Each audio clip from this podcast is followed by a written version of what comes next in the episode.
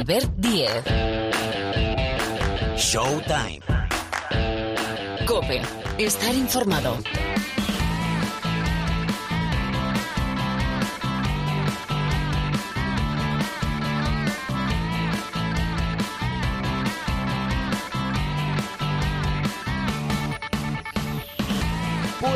Estamos. Hola, ¿qué tal? Bienvenidos, bienvenidas una semana más al Rincón del Baloncesto de la cadena Cope. Ya suena, ya arranca un nuevo capítulo, una nueva edición de Showtime, donde, bueno, entre otras cosas, nos va a acompañar el entrenador del COSUR Real Betis, Luis Casimiro, que es un veterano, bueno, más que veterano, que a lo mejor no le gusta, después se lo pregunto, un especialista y un experto en los banquillos, porque está hace semanas que recuerdo y voy advirtiendo que la zona baja está, está que arde, tanto que el colista, el Moraván Candorra, ha cambiado de entrenador, nuevo entrenador Oscar Quintana, que se ha estrenado con victoria ante el Hereda San Pablo Burgos en la prórroga, agónico ese triunfo, pero cinco últimas jornadas de la Liga Endesa y lo del descenso ya os digo que está que arde. Después vamos a repasar también con Pilar Casado cómo está todo, la radiografía de la Liga Endesa, porque tenemos, eh, tenemos equipos clasificados ya de forma matemática más allá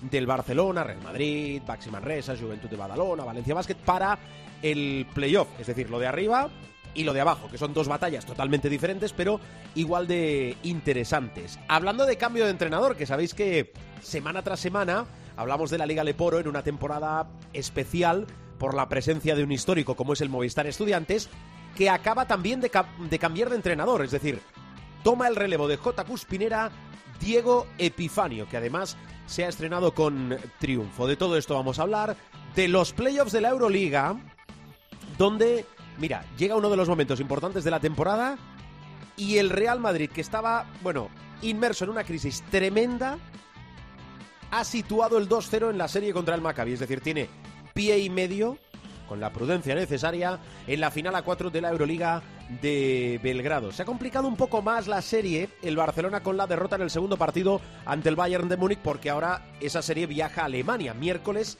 y viernes de esta semana donde puede sentenciar el Barça, es cierto, pero como mínimo tiene que sacar una victoria y hay sensaciones que no acaban de ser del todo buenas del conjunto azulgrana. Bueno, de eso después hablamos con el eh, profe Miguel Ángel Paniagua. Ah, y la NBA.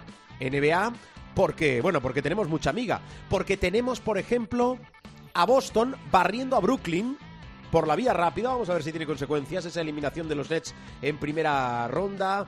Jamorán MVP de la temporada regular, bueno, muchas historias de todo. Vamos a hablar con eh, Parra y también con el profe Miguel Ángel Paniagua. En la parte final, el supermanager.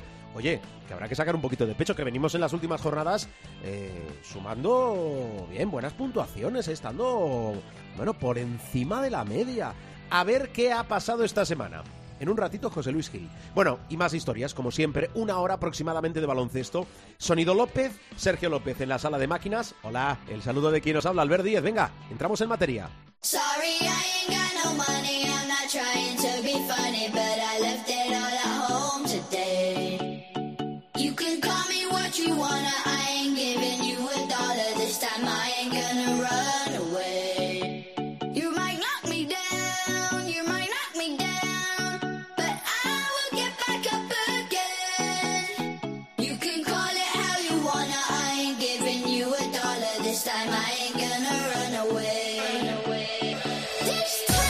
Empezamos a caminar por el capítulo de esta semana. Mira, ya está por aquí Pilar Casado. Hola, Pilar, ¿qué tal? ¿Cómo andas? Pues aquí con dos pies. Con dos pies, eso es importante. Somos animales pensantes de dos pies o piernas en este caso. Bueno, a ver. Lo de pensantes vamos a dejarlo por si acaso. Bueno, hombre, alguno, alguno, algo pensamos. Después, no nos metamos en jardines, que siempre lo hacemos al, al inicio. Oye, recta final de temporada de la fase regular de la Liga Endesa.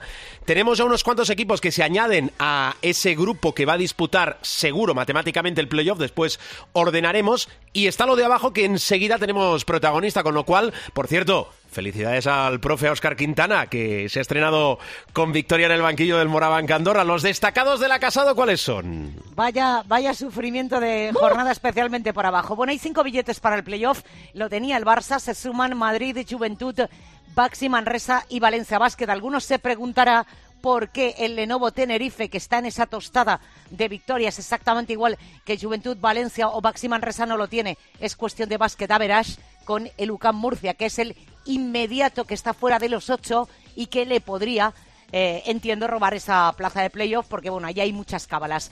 Pero vamos a hablar de nombres propios. Por ejemplo, el de Thomas Scrap, el jugador de Monbus Obradoiro, apareció en un día absolutamente clave para el equipo. Lleva dos victorias consecutivas el equipo de Moncho Fernández, pero ojito al partidazo que se marcó frente al Gran Canaria.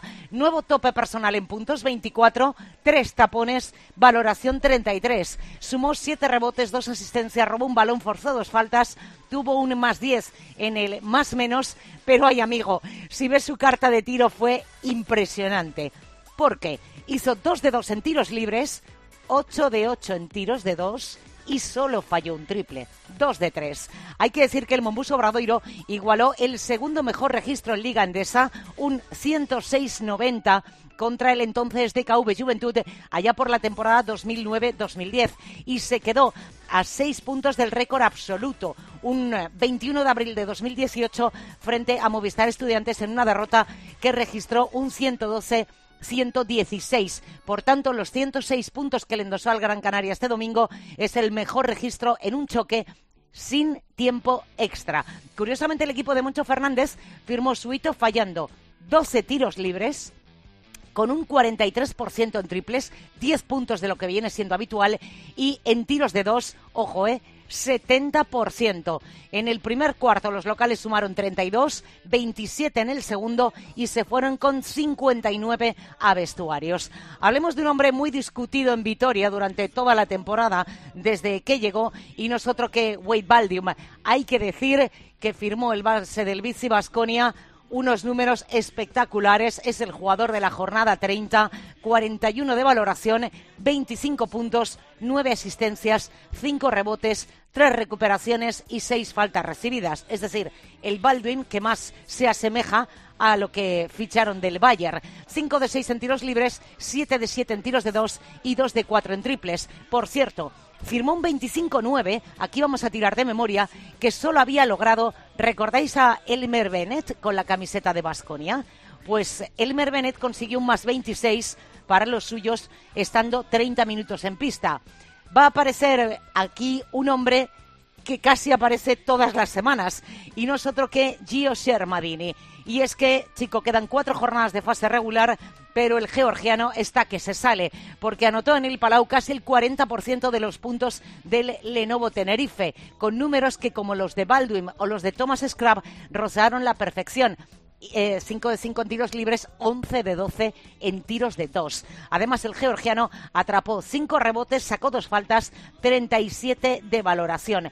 Y hablemos de un hombre para cerrar los destacados de la jornada que no es otro que Ante Tomic. El pívot del Juventud de Badalona necesitaba tres capturas para superar a un mito llamado Arvidas Sabonis y lo alcanzó frente a Unicaja. Y eso que no sumó ningún rebote antes del descanso. El croata lo hizo tras pasar por los vestuarios. Llega a los 2.905 rebotes en la Liga Endesa y se coloca en sexta posición de una tabla de auténtico lujo que comanda un hombre que ya está retirado, que es Felipe Reyes, con 4.725 rebotes. Después aparece Granger Hall, 4292, Carlos Jiménez, 3526, Claude Riley, 30.000, no, 30.000 no, 3.033 y Juan Antonio Orenga, 2.933.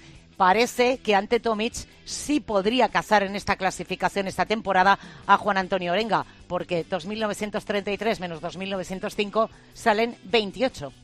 Matemáticas fáciles. Eh, economía doméstica. Bueno, trigésimo primera jornada el próximo fin de semana, pero, pero avanzamos partidos también entre semana de la número 32. Y ahora, con Pilar, nos vamos hasta Sevilla. Entrenador del COSUR Real Betis, Luis Casimiro. Hola, coach, ¿qué tal? ¿Cómo está? Buenas tardes. Hola, buenas tardes. Buenas tardes, bienvenido a Showtime. Eh, ¿Qué temperatura tiene? ¿O usted el cuerpo ya, bueno, usted ha vivido de todo ya? ¿Esto es algo más en su carrera? ¿O no deja uno de tener, bueno, ese nerviosismo, mm, dile inquietud para, en este caso, cumplir el objetivo de la permanencia? Dígame. Eh, se mantiene la inquietud, lo has definido bien, se mantiene la inquietud eh, previa a los partidos, eh, el cabreo, la frustración o alegría post partido, dependiendo. O sea que yo creo que eso es fundamental para seguir eh, en este negocio y en el baloncesto de alta competición es fundamental sentir estas cosas. Si no las sientes, yo creo que, que no merece la pena estar. Cierto. Ahora tiene usted, avanzamos dos partidos de la 32 jornada de la Liga Endesa. Tiene usted un desplazamiento que no deja de ser, bueno, emotivo e importante porque Luis Casimiro en Manresa es una figura en el mundo de baloncesto, pero sobre todo en Manresa es una figura importante. Eh, dígame, ¿qué tiene a favor el COSUR Real Betis para conseguir la permanencia? Eh, se lo puedo preguntar a cualquiera de los equipos que están inmersos en esa lucha por mantener la categoría. Pero en este caso se lo pregunta a usted, ¿qué tiene a favor el COSUR Real Betis? Que dependemos de nosotros mismos. A estas alturas, faltando cuatro jornadas, teniendo una semana súper importante por delante, dependemos de nosotros mismos. Hace un mes no podríamos decir esto y hace un mes y medio todo el mundo nos daba por eh, equipo LED. Y a día de hoy, a falta de cuatro jornadas, eh, dependemos de nosotros mismos. Entonces, eso es lo mejor que tenemos.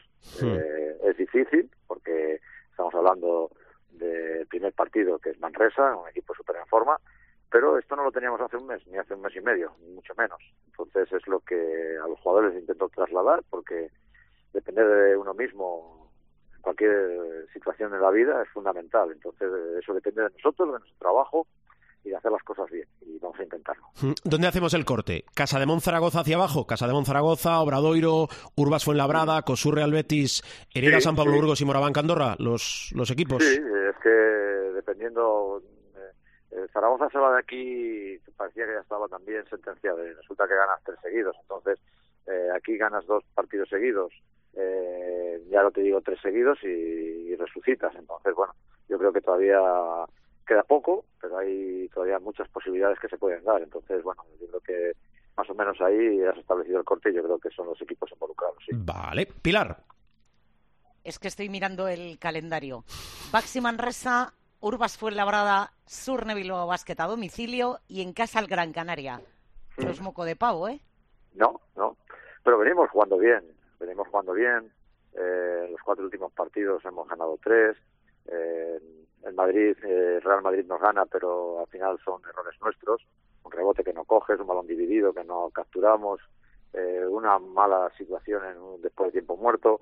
Eh, errores propios, si no, también lo hubiésemos ganado y lo teníamos ahí en la mano. Entonces, eh, eso es la confianza que nos da, no pensar en lo que nos queda, sino bueno, en el siguiente y saber que ahora mismo tenemos suficiente argument, suficientes argument, argumentos para eh, poder ganar partidos. Entonces, tenemos que seguir en esa línea y solamente concentrarnos en el siguiente partido. Nosotros hemos venido desarrollando eh, unos ejercicios de motivación, de estar todavía eh, con eh, vitales, eh, constantes vitales para llegar hasta aquí. O sea, venimos de muy lejos, de, desde noviembre que yo llego aquí, está en la última posición. O sea, ha sido un acto cada día de motivación, de volver a, abrir otra vez eh, esa, esas situaciones, de creer en nosotros mismos y por tanto, llegado este momento, tenemos que explotar eso, que ya lo venimos trabajando desde hace mucho tiempo. Luis, llevas mil años en los, en los banquillos. Eh, cuando eh, pasaban esos meses, yo os he visto mucho esta temporada, eh, en los que competías pero no te daba de sí, es decir, no te daba para ganar, pero las sensaciones iban siendo buenas. Como entrenador, ¿cómo se vive esa situación? Porque tú dices, joder, es que no gano. No gano, pero voy mejorando día a día. Pero como aquel que dice, mm, el, mes, de febrero, digamos que empieza ya la, la, remontada, ¿no? Pero, pero venías compitiendo. ¿Qué sensaciones tiene uno como entrenador? Mira, tienes que hacer un acto de entusiasmo cada día, cada día. O sea, no puedes venir y que los jugadores te vean que tú no crees. Entonces es, es un ejercicio y un acto de entusiasmo eh, cada día. Por eso, bueno, ahora mismo si me pones a dar un coaching de, de entusiasmo, de no venirte abajo, de seguir creyendo a pesar de que todas las demás cosas te dicen que no puedes creer en ti mismo, pues todo eso hay que, lo hemos tenido que hacer, lo hemos tenido que poner en práctica y cada cada semana yo siempre le digo a los jugadores, no quiero que miréis la clasificación, no se mira la clasificación, hay que resetear cada semana, dependiendo si ha estado bien o ha estado mal, no da, da igual, da igual, es el, siguiente paso el que tenemos que cuidar. Y hemos cuidado mucho el día a día, hemos cuidado mucho el día a día, el no venirnos abajo, el ver la botella medio llena cuando todo el mundo la veía vacía, vacía total. Y ha sido, ya te digo, muchos ejercicios de, eso, de, de entusiasmo, de creer en nosotros mismos a pesar de las cosas. Y eso lo tienes que hacer solamente mirando en la inmediatez, o sea, en el día siguiente, en la sesión siguiente de entrenamiento, en el siguiente partido, porque como miras a largo plazo, incluso ahora, miras cuatro partidos por delante, como tú dices, pues vaya equipos que nos quedan, ¿no? Y vaya sitios, bueno, pues eh, lo veríamos muy mal. Entonces, eso ha sido nuestro camino y lo que nos ha traído hasta aquí eh, ahora mismo. Ha ido cambiando el equipo con el paso de los meses, eh, pero hay un tipo que lleva desde principio de temporada. explícame el cambio de chip de Shannon Evans. Bueno, no sabría explicártelo, Pilar, porque hoy ayer mismo hablaba con él para corregir cosas del día del Real Madrid y lo que te encuentras es un chico que está, vamos, atendiendo, eh, queriendo aprender, escuchándote y, un tío súper super disciplinado a la hora de querer hacer las cosas. Luego tienes que, es, que tienes que dejarle que se exprese como es Shannon Evans. O sea, yo lo que he hecho es eh, intentar sacar el máximo rendimiento. Si quieres jugar un tipo de baloncesto que no es el suyo, al pobre lo, lo matas, ¿no? Entonces tienes que adaptarte a los jugadores, que el jugador se sienta con confianza para hacer las cosas que hace bien y desarrollarlas más, y poquito a poco él tiene, él escucha y quiere aprender y quiere llegar al siguiente nivel, eh, irle diciendo las cosas que puede mejorar, y esto en ese sentido he encontrado, vamos, eh, que él es eh, empático totalmente para estas cosas, y poco a poco pues ha ido ha ido variando, ha ido cambiando, ha ido corrigiendo y ha ido mejorando y eso se nos nota muchísimo. Sí, se nota. Eh, el que normalmente no haya visto los partidos del COSU Real Betis, Albert, es que Shannon Evans era un tipo con un talentazo, es un tipo con un talentazo brutal, eh, pero había una individualidad por encima del colectivo que por eso le pregunto porque ahora es al revés. Es decir, sí sigue rindiendo a un nivel individual brutal, pero hace que los demás bueno, pues, pues esté funcionando como está funcionando, ¿no? En este tramo que tú dices, se ha puesto segundo en asistencias de la liga. Segundo en asistencias, o sea, eh, sus dobles dobles normalmente son puntos y asistencias, puntos y asistencias. Entonces, eh, eso le ha hecho escalar hasta la segunda posición en asistentes y el otro día, pues, eh, tenemos una cosa buena ahora y es el día que creo que es contra Valencia aquí no juega bien, y, hmm. y, ganamos. A pesar, antes era, esto era impensable, o sea que Shannon eh, no jugase bien y ganásemos era impensable. Y el otro día contra el Real Madrid, que no anota, que no tiene el feeling para anotar y hace mal porcentaje, da 10 asistencias. O sea que eh, el chico, la verdad es que tiene mucho interés por aprender, quiere aprender, pero luego tienes que dejarle que se exprese como es él realmente, pues si no, ya te digo, lo matarías y le pedirías otra serie de cosas que, que no está en su registro de baloncesto. Eh, tú conoces muy bien ese club, conoces muy bien esa ciudad. Luis, eh, ¿cuánto de importante es, eh, con todos los respetos a, todos y cada uno de los equipos que estáis inmersos en, esa pelea, salvar al baloncesto Sevilla?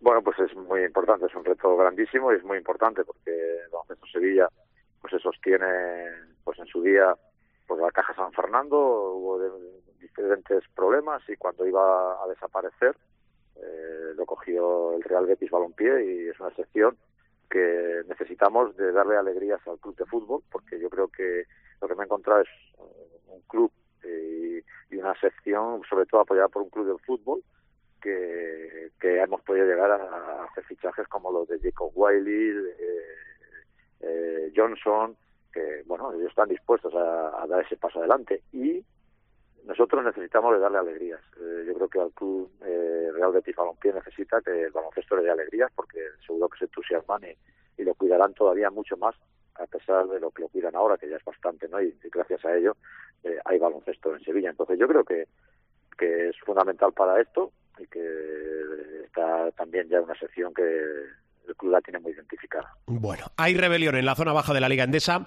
Luis Casimiro, técnico del con su Real Betis. Gracias por su tiempo. Suerte, la misma que le deseamos al resto de equipos implicados en eludir esas dos últimas plazas de la clasificación que obligan a descender de categoría. Luis, gracias por su tiempo. Eso lo agradezco mucho, de verdad. Nada, un placer, como siempre. Despedimos a Luis Casimiro y también a Pilar Casado. Pilar, hasta la semana que viene. Un beso. Hasta la semana que viene.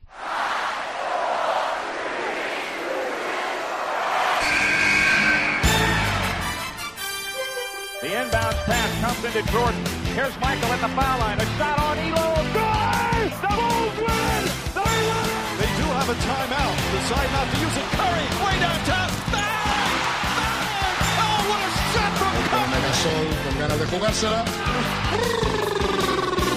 They do have a timeout. Decide not to use it. Curry, way downtown. Bang! Bang! Oh, what a shot from Curry! Territorio NBA. Acabamos de entrar ya en este capítulo de Showtime. Es lo que toca ahora. Para eso saludamos a nuestro noctámbulo de cabecera. Hola, Rubén Parra, ¿cómo estás? A las buenas, ¿cómo estamos? A las buenas, bien, hombre, bien. ¿Tu semana bien? Sí, sí, sin, ¿Sí? sin novedad al frente. Eso es bueno, ¿eh? Tal y como está el mundo, eso es bueno.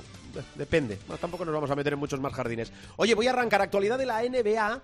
Eh, a ver qué digestión estás haciendo tú de lo de eh, Boston y Brooklyn. Porque Brooklyn fuera a manos de Boston, primera ronda y además por la vía rápida. ¿Te esperabas esto?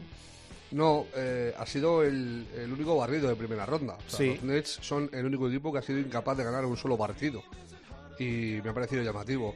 Durante el primer partido y medio estuvo muy, muy igualada la cosa. Bueno, en realidad todos los partidos han terminado siendo igualados porque no ha habido grandes ventajas de, los Celtics en ninguno de ellos. Pero la sensación que ha dado es que, Boston ha sido mucho mejor equipo eh, que los Nets eh, de largo durante al menos dos partidos y medio. Eh, en el primer encuentro se decidió con la canasta de, de Tatum sobre la bocina, con esa victoria por un punto de los Celtics. Y yo creo que no se ha recuperado nunca de ese golpe eh, los Nets. En el segundo encuentro empezaron muy bien, en el primer y segundo cuarto se llegaron a ir por encima de los 10 puntos los de, los de Brooklyn, pero luego remontadón de, de Celtics en la segunda parte y a partir de ahí en el tercero y en el cuarto los dos partidos eh, jugados en, en Nueva York, en Brooklyn, eh, la, imagen de, los Celtics ha sido de total control y de superioridad manifiesta, por mucho que eh, haya terminado, por ejemplo, el último partido eh, en una distancia solo de cuatro puntos. durante todo el encuentro, los Celtics han estado moviendo en distancias de, de 8, 9, 10, 11 con bastante solvencia.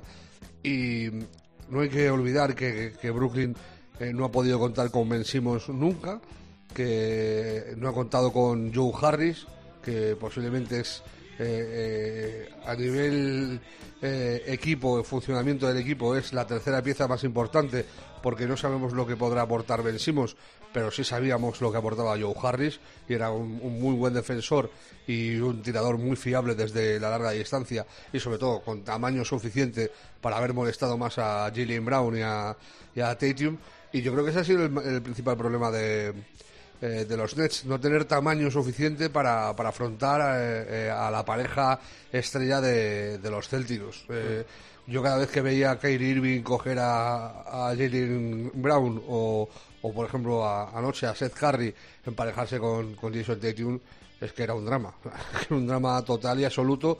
Y con todo y con eso, por mucho que se hable de las ausencias eh, de, de, eh, de Harris y luego lo de lo de Ben Simmons, que yo no, no voy a incidir mucho en eso, porque si está de baja, pues está de baja.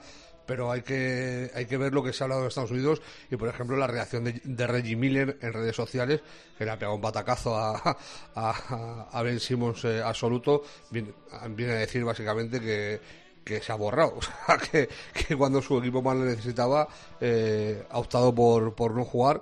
Eh, recordamos que supuestamente iba a volver en el cuarto partido Sí. y la noche de antes, tanto los Nets como, como él decidieron que, que estaba con dolencias en la espalda y que no que no podía regresar. A mí el más señalado de todos es Steve Nash, porque yo esperaba algo más. La- Le ha defendido eh, durante la rueda de prensa post partido. Ha dicho que la temporada ha sido un drama por diversos motivos, por el COVID, por, eh, por Kyrie, por los traspasos, por las ausencias, por las lesiones. Eh, y que confía mucho en, en- lo que Steve puede darle y en lo que les ha dado este año, pero yo creo que queda señalado, o sea, no, no sé, eh, mismamente la, la utilización de Blake Griffin, se ha visto cuando ha salido Blake Griffin que ha aportado bastante más de tal y le ha, usado muy poco y Blake Griffin es un jugador maduro y sin ser la estrella all-star que era, eh, eh, ha aportado bastante a, a los Nets y, y no sé, eh, uno espera en, en estos playoffs sobre todo que los entrenadores ajusten y hagan trampas a sus, a sus rivales. Y, y a yo a Steve Nash le he visto hacer pocas trampas a, los Celtics. La, trampa se llamaba Kyrie y Kevin Durant, hacer lo que sepáis. Bueno, parece, por lo que llega desde Estados Unidos, que ahora mismo no peligra Steve Nash. Claro, derivadas de esto, eh, este es el análisis de la eliminación de Brooklyn, del acceso de Boston a la siguiente ronda. Espera al ganador del Milwaukee, eh, Chicago. Eh, ¿Ponemos la palabra fracaso en la temporada de Brooklyn? Hombre, fracaso, fracaso son los Lakers. A mí me parece muy mala temporada de Brooklyn, pero también es que es eso, tiene muchos asteriscos. date cuenta que eh, al final lo de, lo de Harden te tiene que te trastocar la temporada por narices. Y tú lo que has sostenido por Harden en la 2021-2022 ha sido a Curry. O sea, eh, bueno, y a, y pero vamos, que, te haya aportado, básicamente Seth Curry es, lo único que ha sacado por, por Harden. Y, y aún habiendo rendido a, buen nivel, evidentemente de lo que te daba Harden a lo que te ha dado Curry, pues hay una gran diferencia. Hmm. Eh, fracaso como tal, no. Eh, aparte es que no te, ha, no te ha eliminado una panda de mangutas, te ha eliminado el que para mí, eh, de lo que va de, de, playoff, junto a los Warriors, son los dos equipos más potentes que me han parecido en, lo que llamamos de, de playoff, que los Warriors también tendremos que hablar de ellos, pero eh, a nivel talento bruto, me parece el equipo con más talento bruto de, lo que hay en temporada, eh, de lo que queda en, la, o sea, perdona, a los Celtics, a Boston, eh, les ponemos el título ya que íbamos poniendo etiquetas, te decía fracaso Brooklyn sí o no, me decías no, fracaso los Lakers, candidatos al anillo, candidatos serios, ¿eh? Boston, los Celtics. Para mí es el mejor equipo del este por ahora. Por mucho que Miami esté pasando por encima de, Atlanta, pues bueno, Filadelfia Ayer. Eh, ahora, eh, ahora, te pregunto por lo de Filadelfia. Fue un poco vergonzoso. El partido, el, quinto partido lo tienes para, para, pasar a segunda ronda en casa y, eres vapuleado por un equipo sin base, eh, como son los Raptors. Y, y, luego hay que ver Milwaukee. Milwaukee está rindiendo muy bien con, con Chicago, se han sobrepuesto muy bien a la baja de, de Middleton, pero yo es que de, de, todo lo que he visto en el este, el equipo más redondo sin, sin lugar a dudas, eh, son los Celtics, que tienen una defensa obscena y luego a, dos tíos que son cracks mediáticos como, como y, y Jalen Brown, que están rindiendo a un, nivel superlativo. Bueno, eh, ya ha dado una pinceladita Parra, eh, Miami lo tiene hecho ante Atlanta. El tema es Toronto y Filadelfia, porque habría que mirar el histórico, qué equipo le ha dado la vuelta a, a un 3-0. Eh, y se está complicando muchísimo la vida. Em, ¿Tú crees que los Raptors le dan la vuelta o no? Eh, puedes mirar esto que quieras, que no hay nadie. Que no hay nadie, ¿no? que le haya dado la vuelta a un 3-0, o sea, eh, pero sí, evidentemente los Sixers lo tienen en la mano y se está complicando la vida de mala manera. que pierdas el cuarto en, Toronto, pues todavía, pues vale, pues estás jugando fuera de casa, pero que pierdas el, el quinto en casa, eh, no sé hasta qué punto influye lo de la rotura del dedo de, de Envid, que no debe ser fácil jugar con, un dedo roto. Eh, y, sobre todo lo que se está notando es que, ¿ves? Lo que hablábamos antes de Nash, eh, Nick Nurse le está poniendo trampas a, Harden por cada rincón de la pista. Y Harden está teniendo muchos problemas para rendir, está haciendo, de hecho, un rendimiento un tanto lamentable para, para, lo que se espera de una superestrella como, como él eh, no sé, yo entiendo que Filadelfia debe pasar, incluso que sería lógico que ganaran el sexto, porque a mí me parece mucho mejor equipo que, eh, que Toronto. Pero que, no se anden con tonterías, eh, no vaya a ser que se, la vuelvan a liar los ratos. Oye, cambiamos de conferencia. Ahora voy con Jamorán, MVP de la temporada regular, pero arranco por la serie entre Utah y Dallas con el regreso de Doncic. Sería empatada a dos victorias. ¿Por dónde tiene que ir esto? Pues hombre, si, si eres capaz de ganar dos partidos a Utah sin Luca, eh, pierdes el cuarto en su reaparición estando al 60-70% y a nada que se le pone al 85%, ganas por 20 y pico, pues todo lo que no sea un 4-2 a favor de, eh, de Dallas me parecerá muy, muy raro.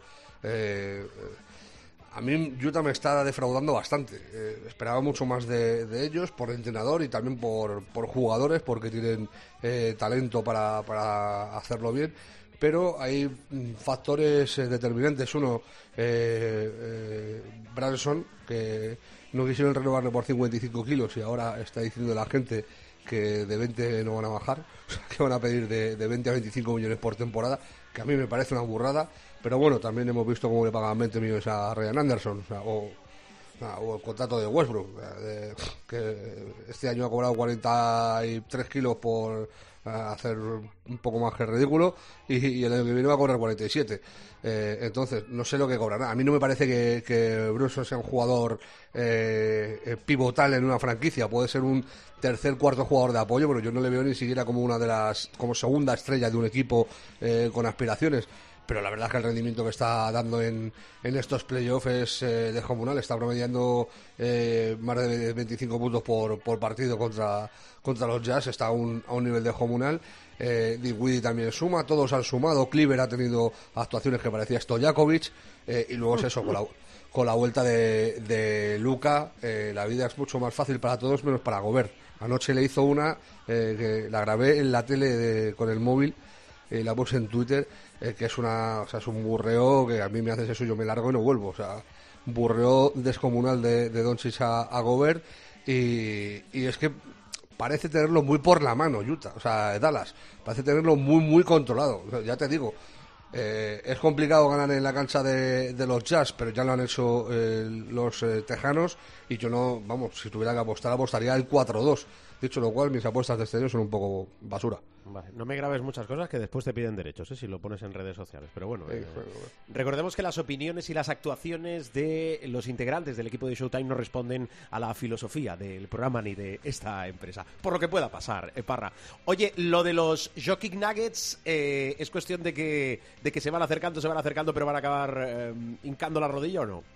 A mí me parece que tiene un mérito descomunal que, que Denver haya ganado un partido a, a los Warriors. Eh, si hablamos de las ausencias de, de los Nets, eh, los Nuggets eh, tienen las, ausencias de, los de los Nuggets son o sea, XXL. Te puedes quejar de Ben Simmons al que no has tenido nunca o de Joe Harris que era un jugador importante, pues imagínate jugar sin tu segunda superestrella eh, que es Jamal Murray Sí. y sin posiblemente tu tercer mejor jugador que es Michael Porter Jr. O sea, lo que está Un milagro. Lo que está haciendo Mike Malone eh, eh, y su equipo eh, eh, técnico en el que está nuestro amigo Jordi eh, es, tiene un mérito descomunal.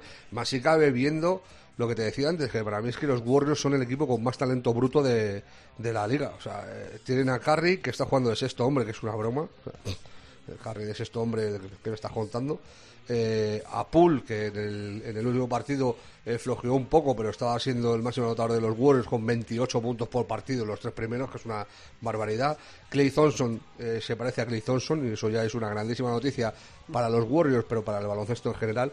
Draymond Green eh, complicándole la vida a Jokic como solo él puede hacer eh, a un nivel descomunal y, y le sumas a, a Wiggins y los minutos de, de Otto Porter y yo creo que tiene que ser valiente, valiente Kerr y eh, cambiar un poco el escalafón. A mí Iguodala ha sido mucho, llegó a ser MVP de unas finales, que, un MVP que le robaron a Curry de manera infame, pero bueno, fue MVP de las finales por dejar a LeBron solo en 35 puntos, eh, es una cosa que, con la que yo fliparé toda la vida.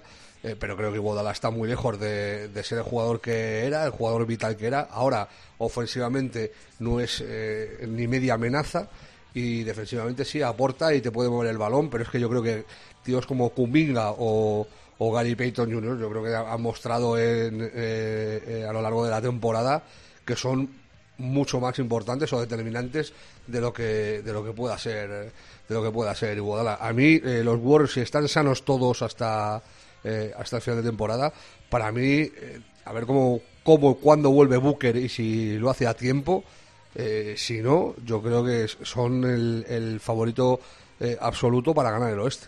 Vale. Oye, de, de lo que nos queda, de las otras eliminatorias, pinceladas, yo creo encabezadas por ese galador- galardón perdón, de jugador más mejorado de la temporada. Yo creo que se queda corto, pero bueno, ya Morán en Memphis. A mí, eh, este premio es el peor premio de todos los que hay en la NBA. O sea, me parece una, una broma de, de mal gusto, te lo, te lo digo en serio. ¿eh? Eh, no le puedes dar a, a un tío como, como no Ja le puedes dar el MVP, pero es que le estás dando casi para que, oye, mira, como te tenemos que dar algo Sí, y en lo que- que encajas, sí, estoy de acuerdo. Sea, que ya Morán es un jugador para estar, si no quieres en el...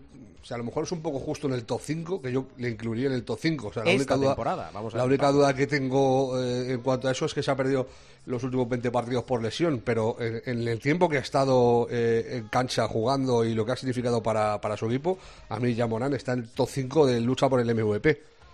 Con los tres finalistas y puedes meter ahí a, a a, a, a, Doncic y a él. Para mí, o sea, vamos, no, no hay ninguna duda. Pero es que es un premio al ver que es tan broma, tan broma como que el año pasado solo dio a Randall, que había sido All-Star, el anterior a Brandon Ingram, que había sido All-Star, el anterior a Pascal Siakam, All-Star, el anterior a Oladipo, All-Star, el anterior a Antetokounmpo, Antetokounmpo, que, ha ganado eh, el, MVP dos veces, que ha ganado la, final, está, o sea, el MVP de la final es a McCollum, a Jimmy Butler, es que te vas para atrás y todos los jugadores... Eh, había gente que decía, el segundo en la votación ha sido eh, de Murray, el, jugador de los Spurs, y el tercero Darius Garland. A mí es que esos dos jugadores tampoco me dan para este premio, porque Murray y Garland el año pasado ya eran jugadores muy, muy importantes. El Garland hacía 17 puntos, 8 asistencias. Y, de John T. Murray tres cuartas de lo mismo. ¿Que han mejorado? Sí, evidentemente. ¿Que han sido muy buenos? Fantástico. Pero es que ya venían de un nivel muy bueno. Es como si duran un año te hace 35, o sea, 32 puntos y el año siguiente te hace 35 por partido y le das el premio al jugador más mejorado. Pero, monstruo, si estás hablando del mejor scorer de la liga, ¿cómo le vas a dar el, el premio al jugador más mejorado? Y yo creo que en justicia eh, este galardón tendría que ser pues para gente como, como Poole, por ejemplo, Jordan Poole, y, si, y, el segundo en discordia para mí sería Desmond Bain, el, alero de, Memphis, jugadores que eh, no eran muy muy importantes y que han dado un salto adelante eh, en su trayectoria en este último año. Para mí este premio debería servir para eso. A mí, en serio, es que darle a, a, a Yamorán eh, este galardón me parece hacerle de menos. Sí, sí, estoy de acuerdo, estoy de acuerdo. Eh, Parra, ¿qué me dejo? A ver. Pues eh, básicamente. Ahora los partidos, ¿eh? Pero digo. Quería, eh, quería incidir en. Eh, no es muy políticamente, muy políticamente correcto, pero quería incidir en, en la forma en la que Kevin Durant se ha mostrado ante los Celtics. Lo incapacitado que ha estado quitando en la última noche. La última noche eh, se ha ido a los 38, 39 puntos, eh, ha sido el máximo anotador de, del encuentro y, ha estado ahí tirando del carro lo que ha podido, sin mucha ayuda de Irving, que me ha parecido muy, muy llamativo. No te voy a decir que se haya borrado, pero, pero casi ha tenido.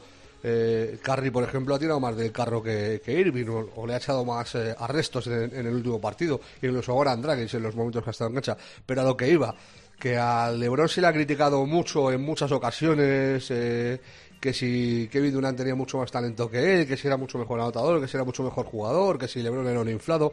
Eh, eh, LeBron ha estado peleando eh, cinco años contra los Warriors, que para mí son en ese periplo, si no el mejor equipo de la historia de la NBA, ahí ahí están, con, con los Bulls de Jordan, con los Celtics de, Larry y con los Lakers de Magic Johnson. O sea, son los cuatro equipos para mí tops de, de la historia. Y LeBron, prácticamente con con un grupo de colegas, ¿vale? Con Kyrie Irving, sí, con Kevin Love, tal, pero eh, ha estado peleándole a ese equipo y haciendo unos números descomunales y llevándolos al límite hasta el punto de ganarles un anillo. Y a mí Kevin Durant me parece que no, ha dado el nivel que se espera de un jugador como él eh, ante los Celtics, por mucho que le hayan hecho muy buena defensa, por mucho que le hayan doblado, que le hayan triplicado, que le hayan estado haciendo traps eh, a lo largo de, la pista, me parece perfecto. Pero un jugador de sus características creo que tiene y puede encontrar soluciones que, no ha sabido eh, encontrar. y por eso querría valorar lo que ha hecho LeBron durante tantos años y que la gente decía, eh, sí, bueno, llevar a tu equipo a la, a la final ocho años seguidos como ha hecho LeBron, eh, pues, pocos lo hacen, por no decir que Bill Russell y, poco más, y, tiene un mérito descomunal, y siempre que ha pasado esto, eh, James ha rendido a un, a un nivel eh, sublime y antológico. Y, creo que, que Durán este año ha rendido muy por debajo de, de ese nivel exigible a, una super mega estrella como es él, que para mí eh, sigue siéndolo, o sea, uno de los mejores anotadores eh, de, la historia de, la NBA, no por números, eh, sino por capacidad, o sea, por números también, pero, pero sobre todo por capacidad. me parece muy llamativo y, hay que valorar y poner, saber poner en valor también eso, lo que ha hecho LeBron durante todos los años, por mucho que sus haters se, se sí, sí, es verdad. Eh, se empeñen en, negarlo. Bueno, a ver, eh, Parra, partidos de la semana en curso. Eh, lo de los partidos es complicado porque ya empieza a, a depender es interesante, ¿no, de, del if. Empieza de si, si hubiera o no hubiese. queda el quinto partido de Miami contra Atlanta en la noche del, martes al, al, miércoles, que si todo es medio normal Eh, por cierto, no he hablado de Jimmy Butler, está también a un, a un nivel eh, eh, extreme. Jimmy Butler, el jugador de, de, Miami. Lo normal es que lo cierren en el, en el quinto, eh, además jugando en casa. La serie entre Memphis y Minnesota, que no hemos hablado de ella, que está empate a dos, y a mí Minnesota me está sorprendiendo y sobre todo por Anthony Edwards, que me parece que ha dado un paso adelante hasta el punto de ser más importante casi que, Anthony Towns en, en, el, en el equipo, que, que, me parece llamativo. Y luego la de los Pelicans con los Suns, que tampoco hemos hablado de ella, y que va 2-2 también. La ausencia de, de Booker para 2-3 semanas, eh, ojito, no le vaya a complicar la, la, existencia al que ha sido el mejor equipo de temporada regular. Luego, para el, eh, para el del miércoles al jueves, está el quinto de Milwaukee con Chicago, que si todo es normal, pasará Milwaukee con, con el 4-1 y el quinto de, de, Warriors con Denver, que me atrevería a decir eh, tres cuartas de lo mismo, y a partir de ahí ya empezamos en, eh, con las dudas de si, si, hubiera partido sería el sexto de Atlanta con Miami, de los Pelicans con, con los Suns, pero seguro hay eh, el, el, sexto entre Toronto y, Filadelfia y el sexto entre los Jazz y, y, los Mavericks. Y a partir de ahí ya te digo, son, son todo eh, elucubraciones de si fuera, si fuera, si fuera, si fuera. O sea, si hubiera o hubiese partido dependiendo de, de qué es lo que vaya pasando en las, en las eliminatorias. Vale, perfecto. Muy bien, Parra. Eh, me voy con más historias. Eh, feliz semana de baloncesto. Parra, cuídate mucho. Un abrazo, chao. Adiós.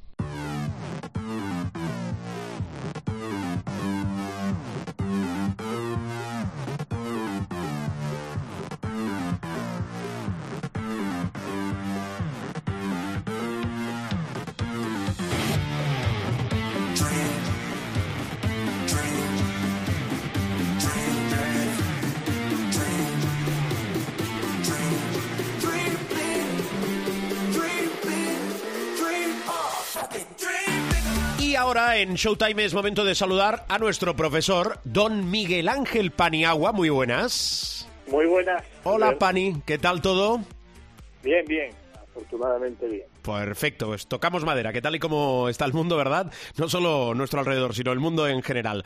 Pani, quiero preguntarte de inicio por los playoffs, cuartos de final de la Euroliga, sobre todo por el Real Madrid, que al final ha superado, entendemos, el bache.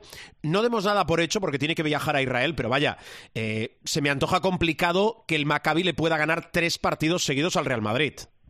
Francamente, a mí también.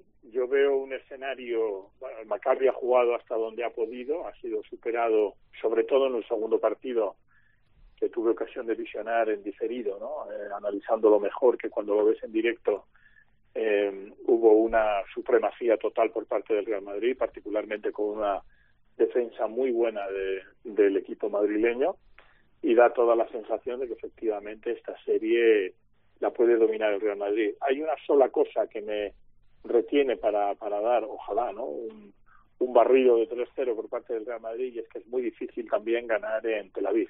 Hmm. El público, independientemente de que vayan 2-0 en contra, el público siempre va a estar ahí, los playoffs son una gran oportunidad, este partido es un clásico de Europa, como bien sabes, y por lo tanto todo eso crea un caldo de cultivo para que no sea fácil salir vivo de, de Tel Aviv. Pero bueno, el haber mantenido eh, con este 2-0 la ventaja de campo, incluso en el peor escenario, en un hipotético de los dos, el Real Madrid volvería a casa y yo creo que ahí remataría sin problemas, aunque tengo la impresión de que el Real Madrid ahora mismo, tal como se ha repuesto, como se ha recompuesto, como tú muy bien has dicho, después de un bache monumental, uh, puede al menos ganar un partido en, en, Tel Aviv, aunque lo veo complicado, ¿no? Uh -huh. Pero la ventaja de campo eh, le da psicológicamente también un bienestar y una garantía de que, bueno, de que tiene eh, dos ocasiones en, en, Tel Aviv para y que, y que, solo necesita una. Mm. Del resto de eliminatorias, hablando la, de la eliminatoria del otro equipo español, del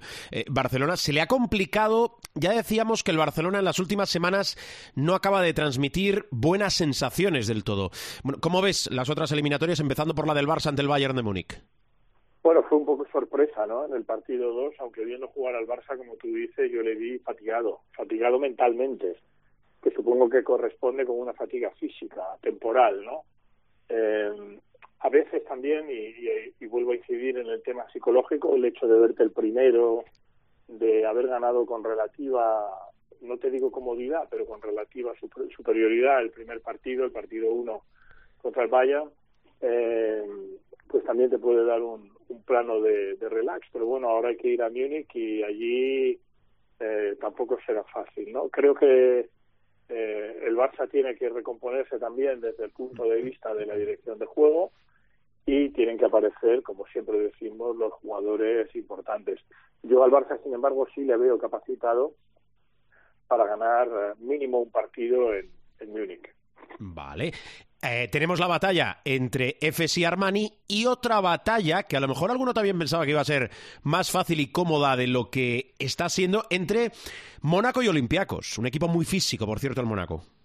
Sí, sí, sí extremadamente físico. Bueno, la eliminatoria del EFES ya la preveíamos como una eliminatoria brutal. Eh, el EFES ganó el partido 1, que es un partido pivotal en una serie al mejor de cinco. Ahora tiene dos oportunidades de match ball en el infierno de Estambul. Eh, aquí, yendo a Estambul, conociendo al EFES, eh, es verdad que el Armani tiene, el Armani Milano tiene muchas posibilidades también eh, como, como plantilla, pero yo aquí veo difícil, a no ser que el Armani juegue a un nivel altísimo, veo muy difícil que salga vivo de, Estambul, ¿no? Porque el EFES está hipermotivado, tiene un partido en su zurrón, dos partidos en casa con una afición bestial, lo, la motivación de Mircic de que puede ser su último año y querrá una nueva Euroliga, o sea que lo veo muy difícil. Y el Mónaco, como tú muy bien has dicho, es un equipo muy compensado, eh, extremadamente físico, eh, y yo creo que aquí, y muy bien dirigido además, ¿no? Por, por uh, desde el punto de vista táctico, eh, y creo que, sinceramente, aquí eh, Obradovic ha hecho un grandísimo,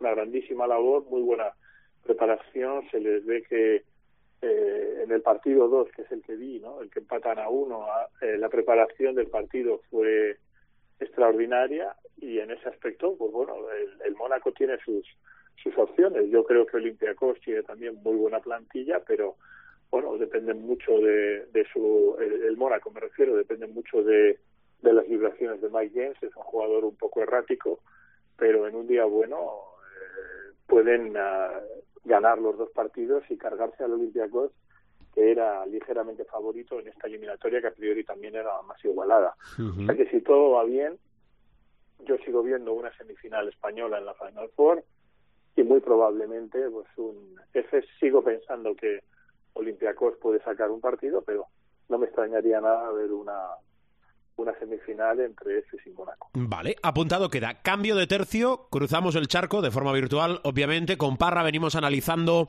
desde un punto de vista más eh, táctico cómo están las series de los playoffs, pero con esa... Yo le preguntaba a Parra si podemos hablar de, de desastre de temporada, de fracaso en Brooklyn por esa eliminación, pero también te lo puedo preguntar a ti, pero iba directamente a preguntarte por el banquillo, porque de momento lo que se dice y lo que suena sobre Nash es que no peligra, pero bueno, tú tienes información de primera mano siempre. No, no, en principio no peligra, eh, a pesar de que lógicamente hay que considerar, y además sin paliativos, un enorme fracaso eh, el hecho de que los Nets hayan sido eliminados y particularmente hayan sido eliminados de la forma en que han sido eliminados con un 4-0. Es verdad que ahora mismo, a mi juicio, y es una opinión muy, muy personal, Boston es eh, el equipo mejor, ahora mismo el mejor armado en la NBA y yo le veo campeón, francamente. Pero si juega así, si mantiene este nivel, le veo campeón. Pero es verdad que los Nets estaban construidos uh, para hacer grandes cosas, ¿no? Um, una vez más, Albert, eh, tengo que incidir en lo que influye el tumulto de una temporada, los factores externos en el bienestar físico, te diría, pero sobre todo emocional también de un equipo. Y aquí es ah, lo que se dice en inglés eh, el, el poster boy, es decir, los Nets este año son el ejemplo palmario de cómo un muy buen equipo, un equipo armado para llegar a lo más alto, con factores externos, eh, sobre todo en el tema de Kyrie Irving, la marcha de James Harden, el tumulto que ha sido el vestuario, todo se interpela, por cierto, a Steve Nash, como entrenador, como entrenador novato también, pero lo cierto es que es un fracaso sin paliativos. A priori, a día de hoy, en principio, eh, Joe Tsai, el dueño de los Brooklyn Nets, no considera eh, ni mucho menos el de, ni, ni, tampoco Sean Marks, el general manager, el despido de, de Steve Nash, pero es evidente que la temporada ha sido un fracaso y que teniendo en cuenta cómo se la gasta la prensa de Nueva York, y aunque Brooklyn es un poco, eh, para que nos entendamos, el Atlético de Madrid o el español en lo que concierne a la media, a los medios neoyorquinos, por supuesto los focos están siempre en lo que concierne al baloncesto más en los Knicks que en los Nets, pero la prensa de Nueva York ya le está dando durísimo a todos, el, Times, el Post, el Daily News, o sea, todo todo periódico que se precie le está pegando durísimo a los Brooklyn Nets por lo que es sin duda alguna un fracaso estrepitoso. Mm, muy bien, profe. Eh, ¿Alguna nota más eh, en esa libreta que tú tienes sobre cómo están los playoffs ahora mismo? Reflexiones de Miguel Ángel Paniagua. Eh, bueno, eh, ya he dicho que veo a Boston uh, llegando hasta el cielo. Eh, muy meritorio Toronto eh, consiguiendo eh, bueno que haya un sexto partido frente a Filadelfia, un sexto partido en el que presumiblemente morirán en Philly, pero pero muy muy meritorio que, Toronto haya conseguido llegar a, al sexto encuentro. Eh, y bueno, Miami yo creo que se cargará también a, Atlanta en el, en el partido 5, ¿no? En cuanto a las en cuanto a la otra conferencia, la conferencia oeste, pues bueno, todo va más o menos con relación al horario previsto, excepto eh, dos eliminatorias, ¿no? Una, la de Memphis y Minnesota, con Minnesota dando muchísima guerra, jugando muy bien además. Es una eliminatoria que puede llegar a siete partidos.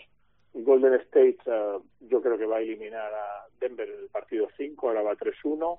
Dallas uh, se sobrepuso a la pérdida de iniciativa y a la pérdida de ventaja de campo eh, después de perder el partido 1 y Utah tengo que decir que ha jugado bastante mal el resto de partidos, con Dallas ya recomponiéndose, y es muy, muy sorprendente Nola, eh, los New Orleans Pelicans, que han sido capaces de empatar a dos la serie frente a Phoenix con un magnífico juego colectivo y um, esto hay que incidirlo mucho sin la presencia de su mega estrella Sion Williamson. Está, como sabes, pues fuera de, de combate a día de hoy. O sea que en ese sentido veo unos playoffs bastante marcados en cuanto a que, bueno, pues Miami, Filadelfia, Milwaukee y Boston, yo creo que se van a clasificar en, en el este y van a ser unas eliminatorias muy competitivas, la de Miami, Filadelfia y la de Milwaukee con Boston, y ya digo que veo a Boston bestial, o sea, le veo en un, en un plano de campeón. Muy y luego en el oeste, pues lo, si la lógica prevalece, Dallas y Golden State uh, van a pasar, y luego Phoenix también, uh, porque no ha cambiado nada, es decir, el 2-2 era previsible, y el 2-2 de Memphis y Minnesota también era previsible, pero eh, todos, Rubén, tú y yo y la audiencia nuestra, sabe que en los playoffs de la NBA cuantos menos partidos gastes, mucho mejor porque son batallas campales y cuanto menos oxígeno hayas gastado, mucho mejor. Y en la medida en que Phoenix y Memphis vayan gastando oxígeno, pues eso es una mala noticia para, para ellos y una buena noticia para los que como Boston acaban la cosa con un 4-0 o los que van a acabar como puede ser Milwaukee, Miami o, o Golden State con un 4-1. Es así. Son los apuntes de Miguel Ángel Paniagua. Apuntes y reflexiones, reflexiones y apuntes. Pani, eh, nada, te emplazo a la semana que viene. Disfruta mucho, Muy gracias. Muy bien, decirte simplemente, Dígame. Albert, y decirle a la audiencia que eh, los New York Knicks están preguntando insistentemente por Rudy Gobert. Ya comentamos que el gran pivot, sobre todo un gran pivot defensivo francés de los uh, Utah Jazz, Sí. estaba ni mucho menos bien en el equipo de Salt Lake City y los uh, Knicks están ofreciendo eh, muy buenas opciones a, a Utah. Veremos a ver qué pasa, pero ahí está. Esto de los traspasos, ya sabes que en la NBA cambia de un día para otro, pero hay un enorme interés de los New York Knicks en fichar a Rudy Gobert. Sí, decíamos además que es un jugador al que no le iban a faltar, y en plural, pero mu muchos, muchos plurales, novias a partir de este verano. Perfecto, pues apuntado. Eh, Pani, gracias. A ti siempre, un abrazo. Un abrazo, Miguel Ángel. Seguimos aquí en Showtime.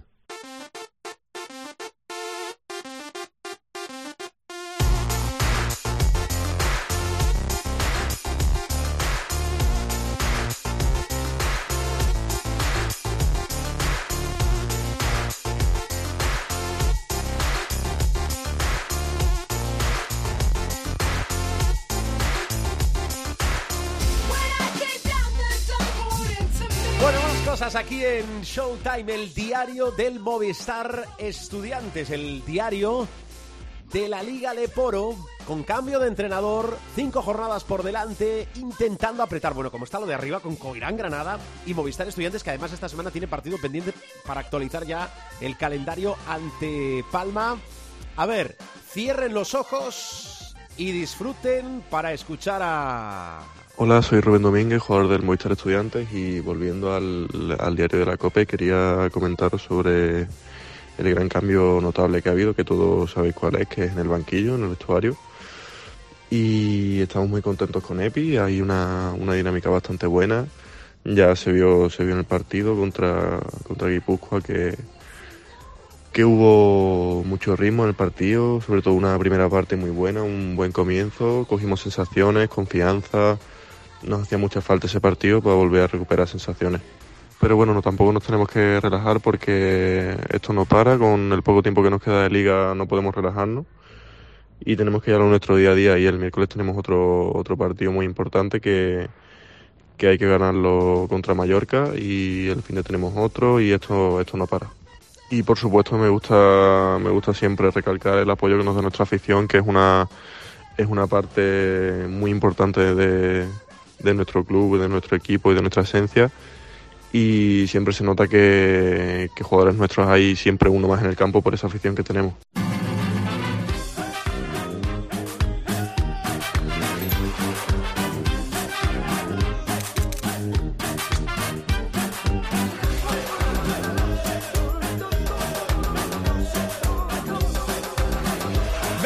Con el supermanager. Ya está por aquí José Luis Gil. Hola Gil, ¿qué tal? ¿Cómo andas? ¿Qué tal? Muy buenas. A ver, Aquí que lo decía al inicio. Venimos de buenas marcas. Y vamos a, a peores marcas. ¿Sí? No sé, no sé. no. Era difícil, ¿no? Mantenerse. Era complicado, A ver, era espera, complicado. espera. No, era, no, era muy Que complicado. te conozco y nos metemos en, en mil jardines. Jardines. Puntuación de nuestro equipo, o sea, el tuyo que nosotros lo asimilamos y adoptamos. 179,4. Muy bien. eh, ¿Qué- ¿te- ¿Recuerdas la puntuación de la semana pasada? 190 y algo. Mira, si quieres, abro el archivo, abro Sí, la chivata veo y la, que lo tienes a mano, la ¿eh? tengo por aquí, ya que la tengo a mano. Todo muy controlado, veo. Todo Sí, muy sí. controlado. sí, Déjalo, déjalo, Gil. efectivamente. No, no, no, no, 192,8. Vale. ¿Qué ha pasado, Gil? Pues mira. El pueblo mm, quiere explicaciones. La explicación, pues mira, eh, dos clásicos que han estado un poquito por debajo de. Sí. Que son Joel Parra. Sí, que- Juventud de Badalona. aquellos, de aquellos jugadores que los llevamos todo el mundo. Sí, sí. ¿eh? Y, y Marceliño Huertas, hombre, podía pasar que yendo al Palau y tal. Pero claro, entre Huertas y Evans, Betis Real Madrid, Barça no llevabas Tenerife, a Poirier. No, no llevaba por ahí, llevaba Tavares, que ha acabado con 30. Mm, Bueno, pues oye, arma secreta Pauli, 19 con 2, buen rendimiento, ¿eh? Bonus además. Sí, bonus Siendo además. decisivo también. Muy sí, bien, sí. Thomason 20, hay Fontecchio 15 con 6, que no acaba, acaba. Basta ser que lo suelte para que ahora Fontecchio se marque un 40, pero bueno, ¿qué le vamos a, A lo hacer? mejor, en vez de analizar los jugadores, tienes que analizar la dinámica de los equipos y los partidos que juegan. Bueno, por eso también apostamos por Oriol Paulí. Y oye, Evans lo estaba petando. Bueno, Bien, bien, oye, bien, además, próxima jornada fue el Labrada Betis. Yo creo que el fue Labrada Betis es un partido que entre Evans, eh, Megano y todos estos puede ser un partido que dé grandes, grandes valoraciones. Porque tengo dudas, tengo dudas. Vamos a un Tenerife Manresa. O sea, Siermadini contra Moneque. Vamos a un Barça Burgos, que viniendo de Múnich huele a rotación. Espérate, pero vamos. eh, sobre todo en función de si hay quinto o no del Huele playoff de cuartos. ni- con quinto o sin quinto. Huele a rotación. mm, ¿Sí? Vamos. Y tenemos un partido estelar. Real Madrid Juventud. Con el Madrid volviendo de Tel Aviv. Em, la mano de Elías muy larga, ya lo sabemos, ya Sí. lo sabemos. Y el Juventud, oye, eh, perdona. Diga la- usted. La lucha por la segunda plaza Sí. está ahí y es Sí, un partido sí. pues que acaba de definir también ese triple, ese triángulo que forma con, con Baxi Manresa. O sea que tengo dudas, no sé lo que voy a hacer, porque claro, Andorra puede dar de sí en desplazamiento a Valencia o. o- porque, claro, la- las cuatro banderas, ya pase lo que pase, anuncio. Fuera Mirotic, dentro Lima. ¿Vale? Bandera por bandera. Tavares lo voy a aguantar.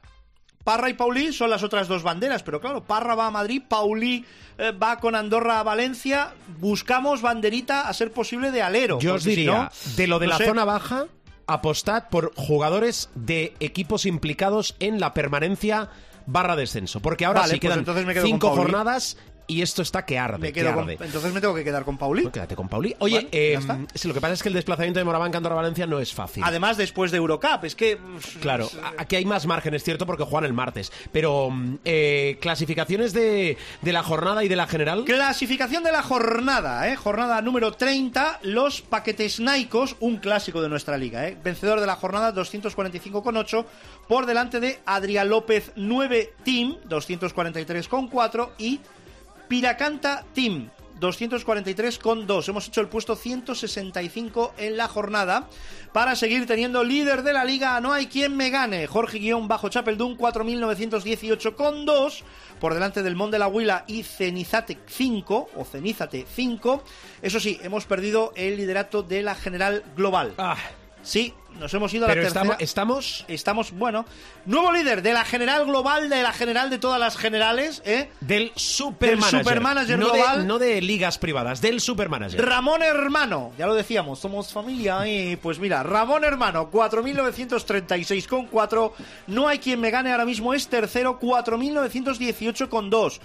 Es acertar o fallar en un fichaje. Y en medio, Stanley Roberts, 4.930,2. No ¿Cómo nos se nota que somos cansaremos, no nos cansaremos de homenajear Vaya a la figura de Stanley Roberts Cal Herrera. Stanley Roberts. ¿eh? Muy bien, y Dennis, Gran y Dennis Stanley- Nat ya para acabarlo de, Eh, eh, con George Cal en el banquillo.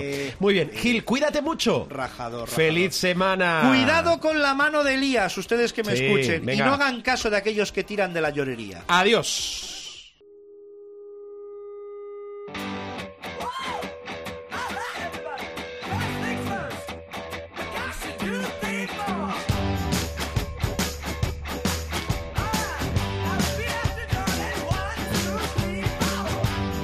Eso, que bajamos la persiana del capítulo de esta semana. Os recuerdo siempre que salimos habitualmente los martes. Habitualmente, después hay algunas exigencias del guion que hacen eh, variar el día de salida. Y que nos podéis encontrar habitualmente con todos los sonidos, con todos los capítulos, con todos los programas en www.cope.es. Buscáis nuestro espacio, el de Showtime, nos escucháis, nos descargáis, nos descargáis, nos escucháis. Ah, también a través de los principales kioscos de descarga, que si vais a iTunes nos encontráis, que si vais a iBox, entre otros, también os encontráis. Gracias por la atención, mucha prudencia, tengan cuidado ahí fuera, que decía el sargento de Canción Triste de Hill Street, y feliz semana de baloncesto. Adiós.